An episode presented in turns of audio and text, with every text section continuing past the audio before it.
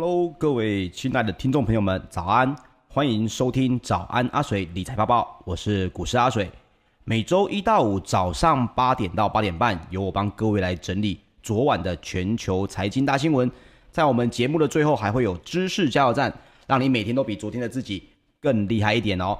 好，我们首先呢，关心的先不是美股的消息，先关心一下我们每一位听众朋友。这个昨天啊，因为部分的电力网呢，因为高雄的路竹啊，好像高压汇流排有点问题。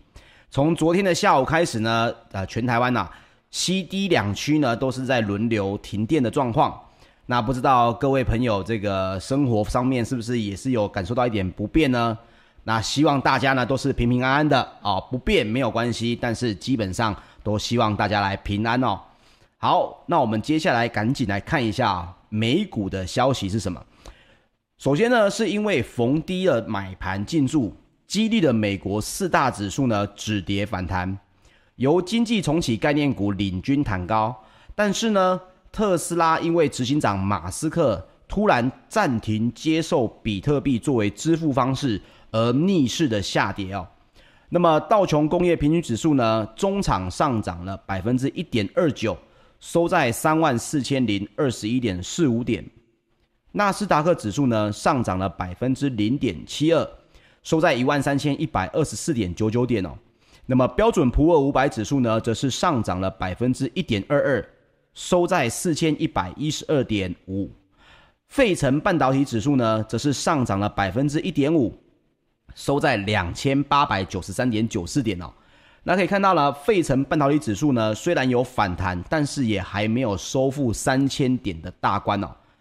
那也包括了美国疾病管制与预防中心，也就是 CDC 也宣布，完整接种疫苗的美国民众，在多数情况都不再需要戴口罩，或者与他人保持六英尺的社交距离。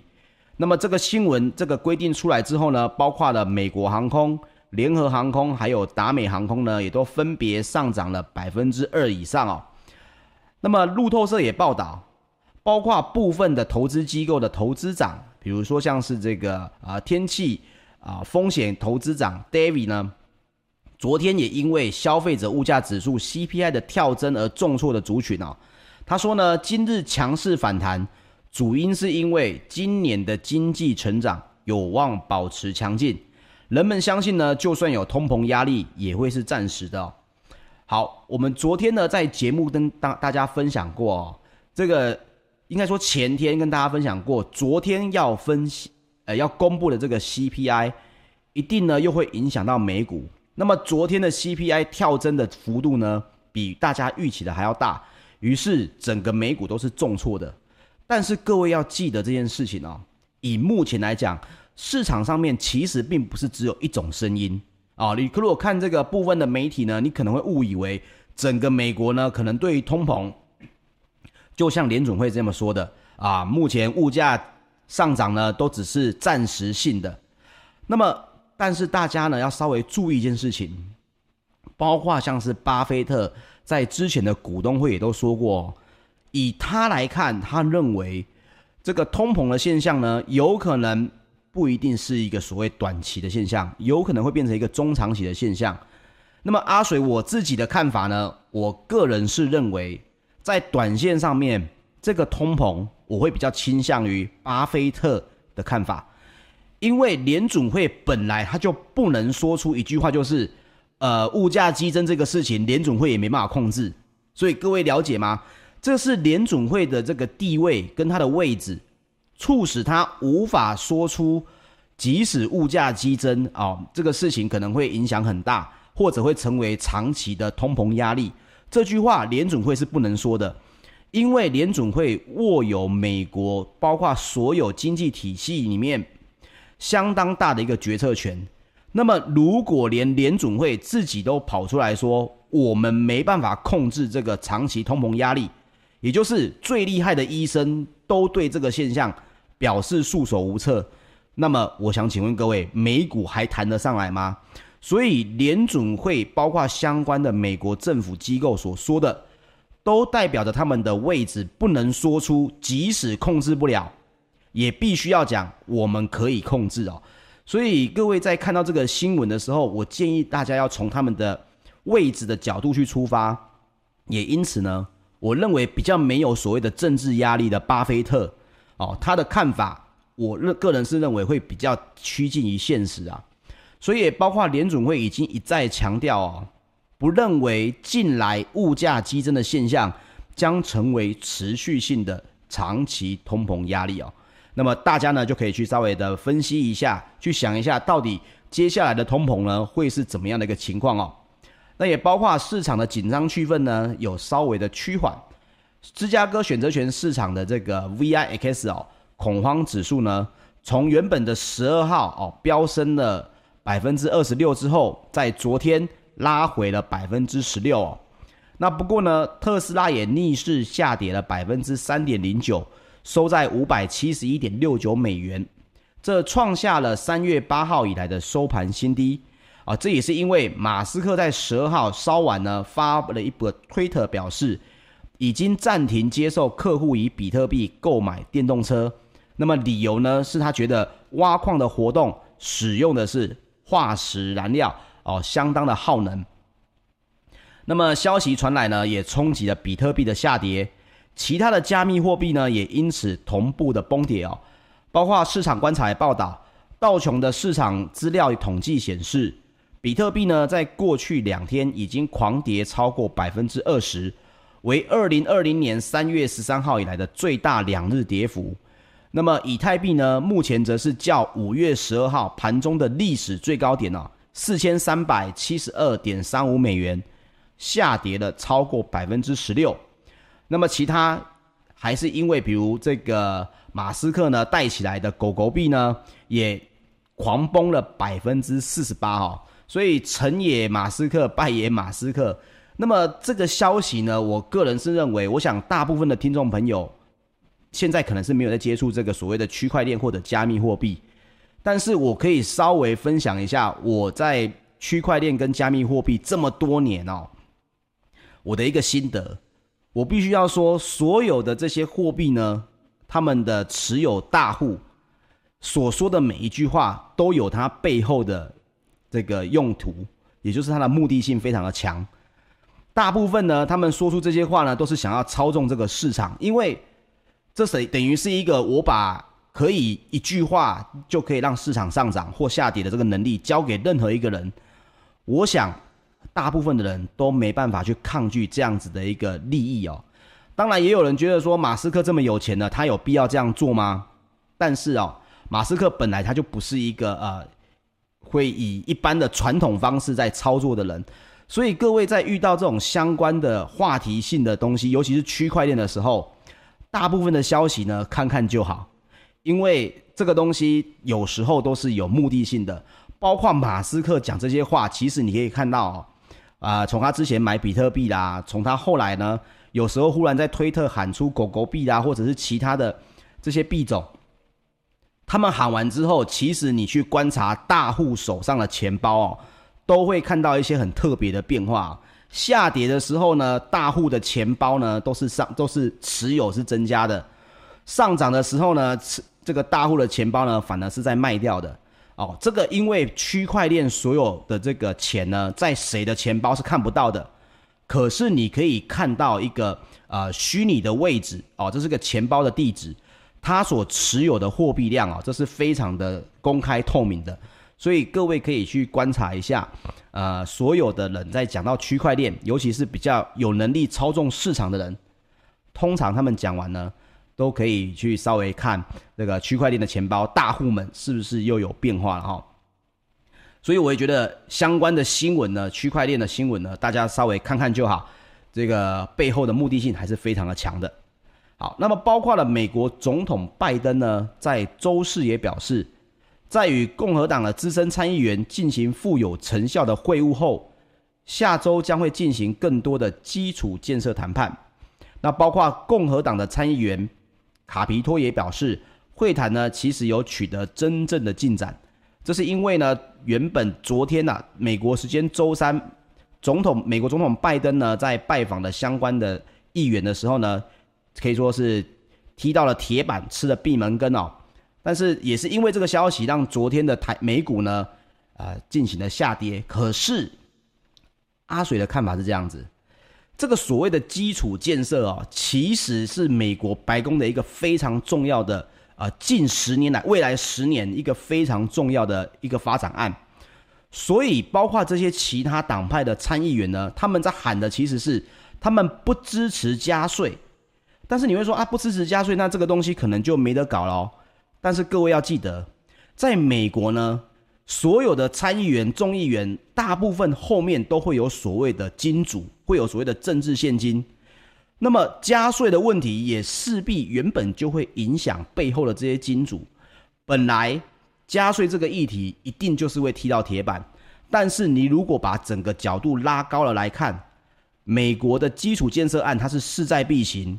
同时，它也是未来十年必须要能够继续保持领导地位一个非常重要的基础建设哦。所以我个人是认为，这个包括呃，不管是两年多少兆，或者是一年一兆、八年八兆的这个计划，我个人认为规模有可能会稍微的缩减，但是并不会缩减到比原本大家预期的还要少很多哦。因为这是美国非常重要要能够保持。领先地位的一个很重要的基础建设哦，所以各位对这个新闻呢，也可以稍微的关注一下。我们后续呢看到这个相关的最近报道呢，阿水会帮大家整理给大家的。好，那我们来讲一下欧洲股市方面哦，包括美元升值呢，期货的铜啊，铜的期货也价格也开始下跌，引发了欧洲矿业的这个卖压哦，获利卖压。那么与此同时呢，美国通膨也高于预期哦，导致避险的情绪升高。泛欧指数呢，早盘一度下杀百分之一点七，不过中场跌幅收敛到百分之零点一哦。周四的泛欧 STOXX 六百指数呢，下跌了百分之零点一四。法国的法国的 CAC 指数呢，是上扬了百分之零点一四。英国的 FTSE 一百指数呢，则是下跌了百分之零点五九；德国的 DAX 指数哦，则是上扬了百分之零点三三。那也代表着欧洲的三大指数呢，都是涨跌互见的。跌幅最深的是欧洲基本资源股哦，重挫了百分之三点零，跌幅居各类股之冠哦。那么资源股的重挫呢，短时间内也有可能对台股的反弹呢。相关的类股会造成影响，那么各位呢，看到这个新闻也要稍微小心注意一下喽。好，接下来我们来讲讲石油方面的消息哦。纽约商业交易所呢，六月的原油期货在五月十三号收盘下跌了百分之三点四，来到每桶六十三点八二美元啊。这是因为上周遭受网络攻击的美国东部石油呢，这个所谓的殖民者管道 Colonial Pipeline 啊。在周四已经恢复了影响啊，所以石油呢原本要高涨，那现在下跌了百分之三点四，包括了欧洲 ICE 的期货交易所，近月布兰特原油呢下跌了百分之三点三啊，来到每桶六十七点零五美元。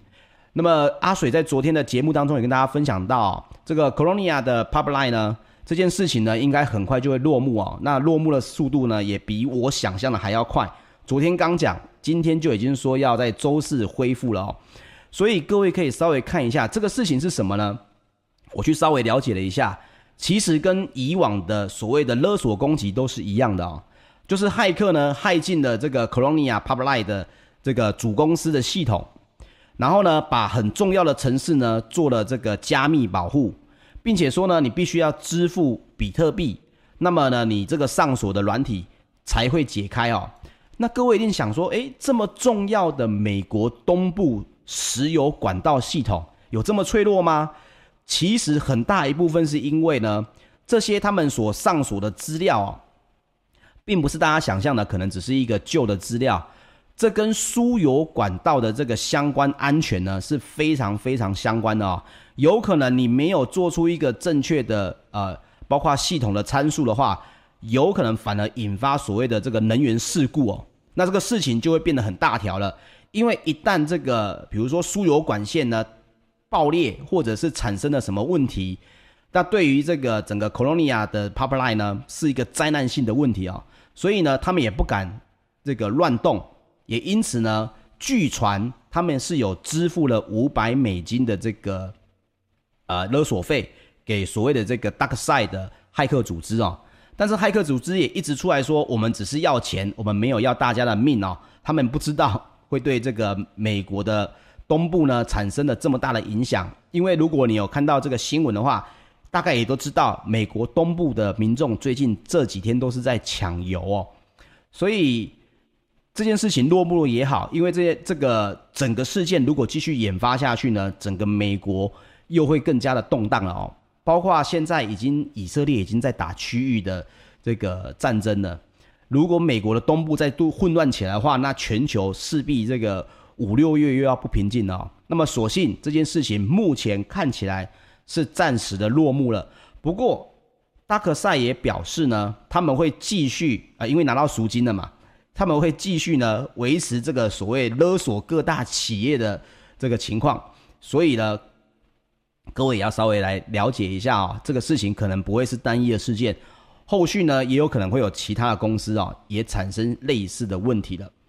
那么包括了国际能源署哦的月报也表示，到今年的第四季，全球的石油需求呢会比第一季来增加每天六百五十万桶哦。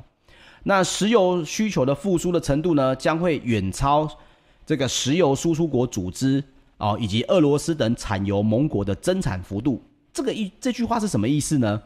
他在说的是，接下来的全球经济一旦开始复苏了，大家的需求增加之后呢，这些 OPEC Plus 的产油国哦，他们所增产的石油是不足的。那么昨天在阿水阿水也跟大家分享到哦，其实整个石油呢，在短线之内还是比较容易属于震荡的哦。所以，包括新闻可能在暗示说，接下来的石油会涨得很高。但是昨天石油在上涨的时候，阿水跟大家就表示了，石油这件事情远比大家想象的复杂。我身边哦，投资石油期货的人呢，十个里面有九个半是赔钱的，啊，另外半个呢就是打死不承认他赔钱的。因为石油并不是简单的供需问题，它跟地域的政治哦，不是那个天堂地狱。它跟这个地理位置的政治关系非常非常的重，所以呢，你对于这种各个国家当中的角力呢，如果不熟悉的话，你很容易误以为石油就是一个供需问题。事实上不是哦，它是非常重要的，目前还是战略的这个资源。所以这个事情呢，你必须要对全球的政治关系非常的清楚，甚至对于他们相关细部的东西很清楚，你来操作石油期货胜率才会比较高哦。不然你光是用人看了新闻就想要操作，基本上是很容易赔钱的哦。那么好，相关的报告也表示呢，国际的油市也正在迅速的恢复平衡哦。好，我们接下来讲一下金属方面。伦敦的金属交易所呢，三个月基本金属期货在五月十三号全面的下跌，这是因为担忧中国需求以及通膨的影响。那铜价呢，是在期货方面下跌了百分之零点七，来到每吨呢一万零两百八十七美元哦。那么世界的第五大铁矿石集团，也是欧洲最大的铁矿石供应商呢，费雷克斯伯的执行长啊诺斯也表示，近期铁矿石的价格创新高，主要是因为南美的供应较为不足，但他认为呢，今年稍晚啊。南美的供应应该就会恢复，所以下半年铁矿石的价格也将会有一些的回落。那在传统上呢，两大海运铁矿石出口国是澳洲跟巴西嘛。第每年的第一季呢，他们的铁矿石的出口量其实都是相对较少的，主要呢是因为呃第一季呢这个巴西跟澳洲他们附近的海域呢海象都普遍比较差。那也容易就受到天气因素的干扰，而今年的出口疲弱的表现呢，更是持续到了四月份，所以钢铁的这个价格也一直在不断的上涨嘛，不主要是需求跟供给都是减少的。那今年的第一季呢，必和必拓必和必拓的这个铁矿石出口量也创下了两年以来的新低哦，所以力拓的铁矿石出口量呢，也创下了一年以来的新低。这两大公司出口量都是新低的，铁矿石当然是会跟相关的这个铁矿啊、钢铁啊，一定都是上涨的。包括了铁矿砂的龙头呢，巴西的淡水河谷哦，第一季的铁矿石出口量也是比前季减少了两千五百万吨哦。所以需求现在是减少，但是各位。钢铁方面、铁矿砂方面，还有散装货运船方面哦，可以稍微来注意一下。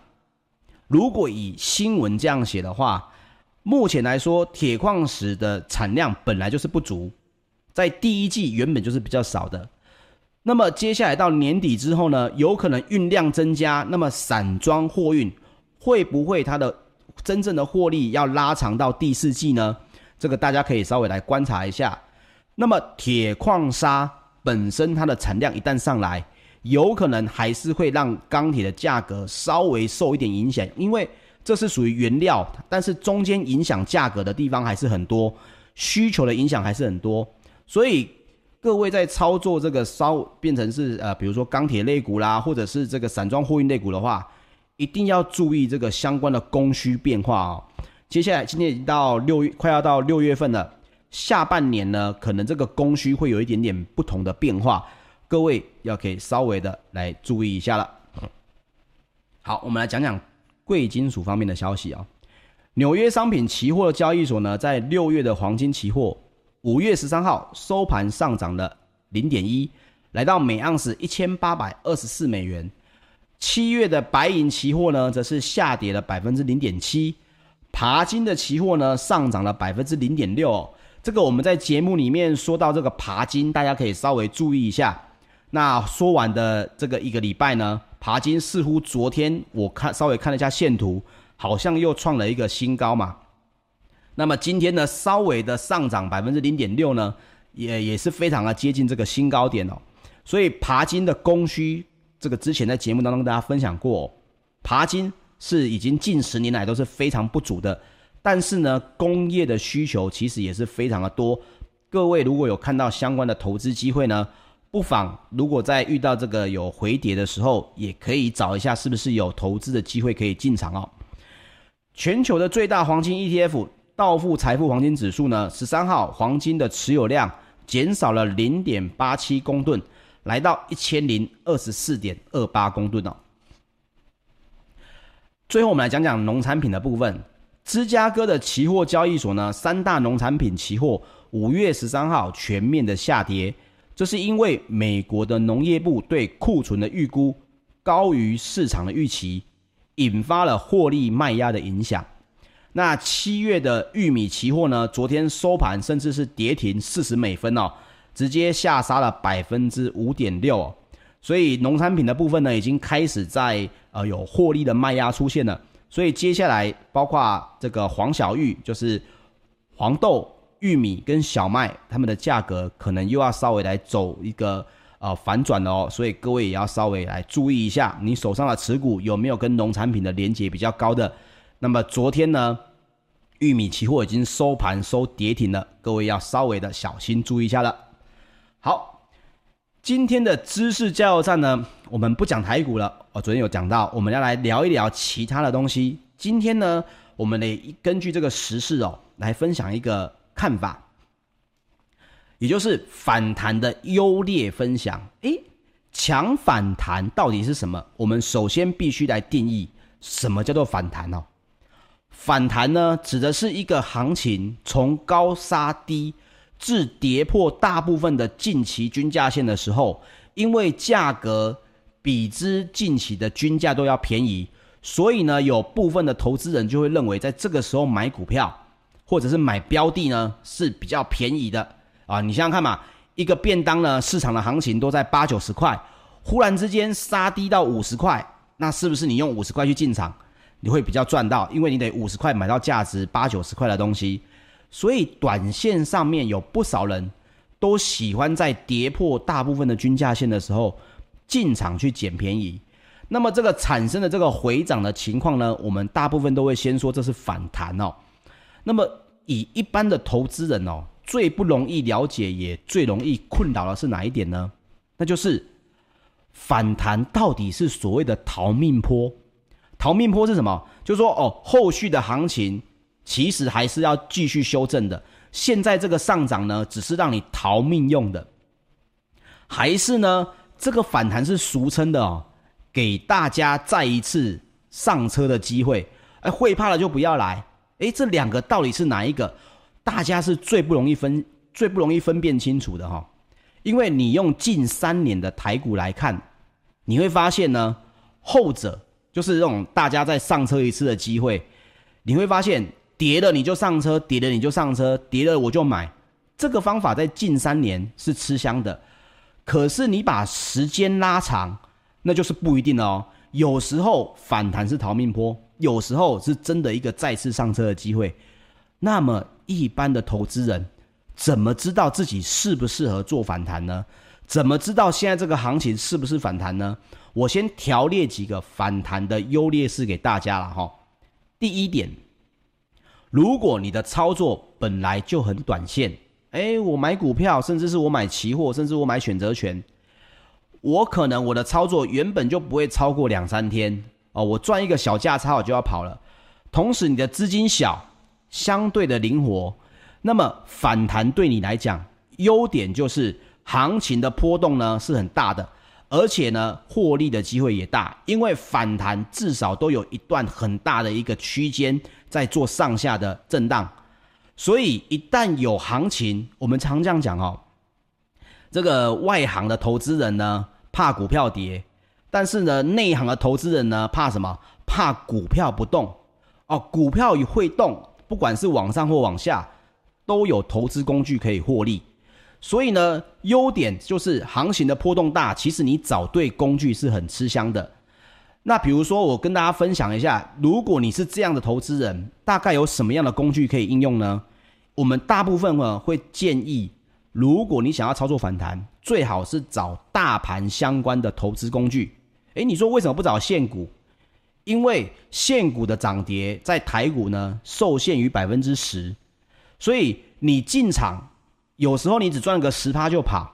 但是如果你选对工具啊，比如说你选择的是选择权，像是选择权的买方的话，它的风险有限，它损失的最多就是你投入的本金。啊，并不会说你看错了就赔很多，但是如果你看对，通常都可以给到你倍数以上的获利。哦，我可能买一万块，但是我收获的呢，可能是两万、三万，甚至是更多。所以各位在搭配阿水常常在讲的布林通道，就比较适合在这里吃一点大盘的豆腐。同时，为什么抢反弹不建议各位做个股呢？因为你操作本来就短线了。那反弹并不是所有的股票都会涨，如果不小心选到一只涨不动的话，那就反而比较容易吃亏了。但是第二点，如果你的投资呢，本身注重的都是基本面啊、筹码面啊，比较中长期的话，那么反弹的缺点就会比优点还要多。因为你是这样的投资人，当市场呢处于一个只是因为价位跌升。所以大家都想要捡便宜，这个时候进场的人是什么人？是那种短线的投机客比较多。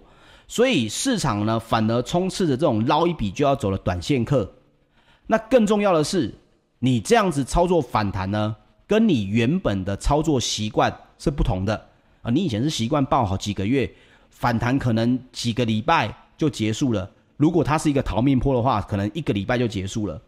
所以这个时候你没有果断的哈。我反弹结束的话，我就要直接停利或停损出场。一旦你没有办法狠下心做这件事情，就会让强反弹变成摊平买进。啊，所以大家也都看到啊，所谓的逃命坡跟上车机会，都是要事后才能定义。这是因为市场的短线筹码变化这么大，有投机客，有这个长期投资捡便宜的，很混乱。所以没有人可以百分之百的保证是什么，最多都是几率的大小问题而已。也因此，阿水要郑重的跟大家来这个分享哦。如果你强反弹看错了，你负担得起。事实上，操作反弹呢，就像我第一点讲的，是很适合你的。你找对工具，反而是有赚钱机会的。但是如果你是那种，哎，我如果强反弹，我看错了，我的人生会因此受很大的影响的。那么我建议各位啊，这个抢反弹就像第二点说的，并不是一个适合你操作的行情，因为到时候这么庞大的资金，你是砍不下手的。所以想想啊，二零一五年中间的这个下杀呢，淘汰了多少想要抢反弹的人？但是如果你耐心等到多头的出现，比如说我常常在讲的一个观念，月线要上扬嘛 P/C Ratio 要大于一嘛。你等到这个时间点，从二零一六年操作到现在，这中间的多头难道不足以让你获利吗？所有短线的获利哈、阿水我自己都是一个代管哦，这个钱不是我的，短线的获利都是代管而已。只有留在市场越久呢，才是高手哦。不要害怕别人笑你，阿水也常常被笑，但是我还在市场里面。记得稳稳入袋的钱才是底子。我有一个操作多年的心得分享给大家，很重要。你越你在投资市场里面，你越要面子，你就越容易失去底子哦。这个这一点呢，是我非常有体验的。好，以上呢就是本集的节目内容，也谢谢大家的收听，请记得呢帮我订阅我们的 YouTube 频道，同时点开小铃铛，那么直播呢就会通知各位了。如果你也喜欢我们的节目，且请大家不吝的按赞来支持我们，或者帮我们分享出去喽。谢谢各位的收听，那我们是下周一的早上八点，我们大家再见喽。谢谢各位，大家拜拜。